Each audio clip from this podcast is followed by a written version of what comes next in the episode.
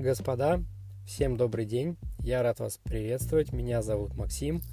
И тема у нас сегодня с вами весьма важная. Я бы даже сказал, что, наверное, это одна из самых важнейших тем, а, когда вы начинаете свой Инстаграм.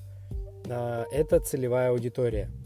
Но тут можно сказать даже не только про Инстаграм, можно сказать про любой бизнес, а, про в принципе, все что угодно, все, что вы делаете, там даже если вы музыкант, вы должны знать свою целевую аудиторию, для кого вы делаете тот или иной продукт. А, под словом продукт а, можно подразумевать совершенно разные вещи. Это может быть контент, это может быть конкретный какой-то продукт, это могут быть какие-то услуги и так далее. Но вы должны четко понимать, кто ваша целевая аудитория, для кого вы это делаете – и кто ваш конечный потребитель. И сегодня я хочу э, с вами поделиться тем э, кейсом, э, как это делаю я. На примере на каком-нибудь мы с вами это разберем. И вы посмотрите, удобно вам так делать разбор или неудобно. Но мне кажется, это удобный разбор, сразу понятна целевая аудитория. Мы поговорим только про целевую аудиторию. Я не буду затрагивать пока что аватар клиента. А, я только расскажу, в чем разница. А, раз уж я об этом заговорил, значит, разница между целевой аудиторией и аватаром клиента заключается в следующем. Целевая аудитория – это большая группа людей, которая определена по гео, по полу, по местоположению, ну и, допустим, по интересам. Вот. Что же касается аватара клиента, это уже непосредственно детальная проработка одного вашего клиента. Условно, во сколько он встает, чем он занимается, чем интересуется, куда он ходит, сколько у него детей и так далее. Это совсем детальная проработка. То э, вообще для чего это полезно? Давайте так. Это полезно для э, детального таргетинга и настройка рекламы. Когда вы попадаете в свою целевую аудиторию на все 100%. Да, это возможно и в а, общей целевой аудитории, а, потому что вы транслируете, скажем так, массовый какой-то продукт, но бывают а, и необходимые запустить более узкую, скажем так, аудиторию, и, соответственно, для этого нужен нам аватар. Вот, но мы поговорим про целевую аудиторию. Как это делаю я? К примеру, мы берем любой из видов там, бизнеса или услуг. Какова наша задача? Наша задача изначально понять хотя бы женщины это или мужчины. Распределения самые простые, допустим, по полу. Когда мы с вами определяемся, предположим, что, ну, пускай это будут женщины от 25 до 45 лет, мы определили, что вот это вот э, сегментация нашего а, бизнеса, наша целевая аудитория. Потом нам нужно понять, а, где конкретно находятся наши потенциальные клиенты, наша потенциальная целевая аудитория. Предположим, они могут находиться на расстоянии всей страны, там, не знаю, они могут во всей России находиться. Или они могут сегментироваться в каком-то определенном городе или районе. А, вот это мы должны четко с вами понимать. Когда мы с вами составили гео, а, где находятся, скажем так, наши клиенты, мы определились с возрастом, мы определились с полом, мы должны определить также группу интересов наших непосредственных будущих клиентов или целевой аудитории. Чем интересуются?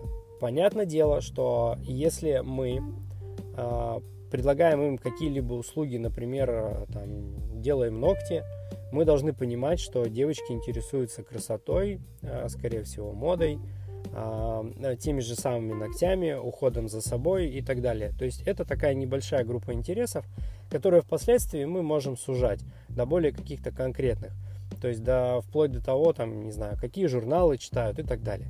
Но на первом этапе, этапе это нам с вами не так, не так важно. Первая наша такая основная задача – это понять именно целевую аудиторию, группу, все-таки кто они. После того, как мы поняли в общем а, возраст, пол, местоположение и интересы, наша задача понять несколько сегментов, а, скажем так, людей, которые могут воспользоваться а, нашими услугами. Как правило, у меня получается от двух до примерно пяти сегментов. То есть, если брать те же самые ногти, мы должны понимать, что изначально это девушки, которые уже ранее делали, то есть имели э, опыт общения с вами и делали у вас уже ногти, э, ваша задача привлечь и вернуть обратно их, чтобы они э, еще раз пришли к вам и сделали ногти. Если, допустим, э, рассматривать второй сегмент э, аудитории, то это, возможно, ваши новые клиенты, которые никогда у вас не были. Это девушки как раз-таки э, вот в том возрастном диапазоне, который мы обсуждали выше. И ваша задача привлечь их. Возможно, это могут быть какие-то еще варианты сегментации, которые вам известны, вы понимаете, что это определенные, допустим, вы работаете с определенным возрастом и предлагаете этому определенному возрасту определенную, допустим, скидку, что если там допустим, вам 50, я могу вам делать скидку, там, допустим, 10%. Это тоже определенный сегмент, который мы выделим. Но, в общем и целом, можем остановиться пока что на первых двух. И что я делаю после того, как я определился, что это примерно за целевые аудитории? Я задаю им э, несколько вопросов.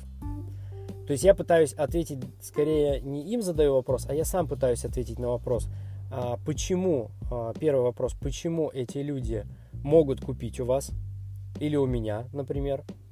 А, второй вопрос, почему эти люди а, не купят у меня, то есть в чем может быть а, причина, чего недостаточно во мне или в, а, в моих услугах или в моем бизнесе, что эти люди, допустим, не придут и не купят у меня.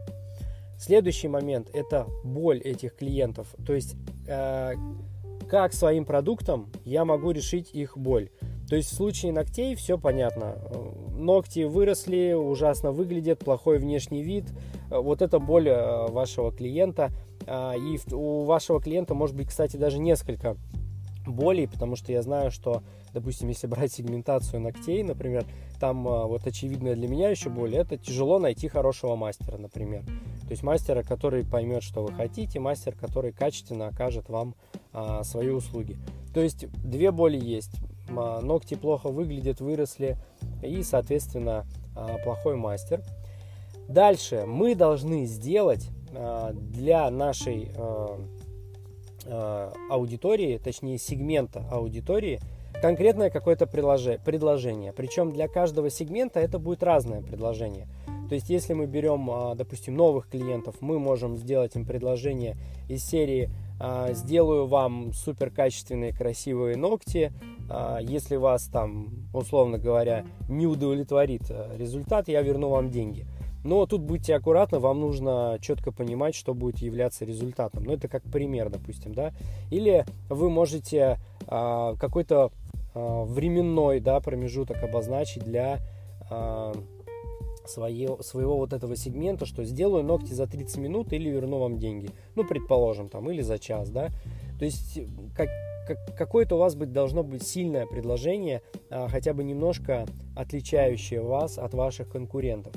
Вот в таком ключе вы понимаете уже, почему вас купят, почему не купят, какая боль, какое вы можете а, сделать а, предложение. И самое основное, кто сможет решить а, проблему, грубо говоря, а, или боль вашего клиента вместо вас.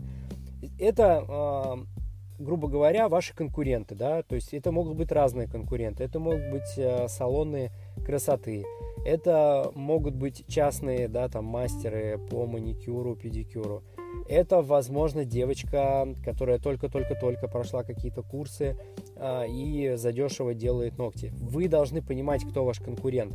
Это вам в дальнейшем будет помогать а, работать с этим э, с конкурентами, работать с возражениями клиентов, отстраиваться от конкурентов, делать им действительно хорошее предложение и а, как бы делать не просто даже выгодное предложение, а оказывать более качественный сервис во всех отношениях. Соответственно, так вы прорабатываете каждую свою сегментацию. Сегментации может быть, ну, не знаю, ну, в среднем у меня получается 5, 4-5 сегментаций. Вот это такая нормальная история, когда посидишь, подумаешь, поймешь 4 сегмента, расписывается под каждый сегмент, соответственно, вот эти вот 5 вопросов, которые я вам озвучил. И вы уже детально представляете, более детально представляете себе вашу целевую аудиторию. В чем это, э, чем это вообще полезно в дальнейшем? Во-первых, вы сможете настроить э, правильно таргетированную рекламу. Вы поймете, кому вы должны показывать эту рекламу. Не всем подряд в Санкт-Петербурге или в Москве, или в Уфе, или там, не знаю, в любом другом городе. Не всем подряд по России, а конкретно определенным людям с определенными интересами, с определенной болью, с определенными а, какими-то запросами и так далее.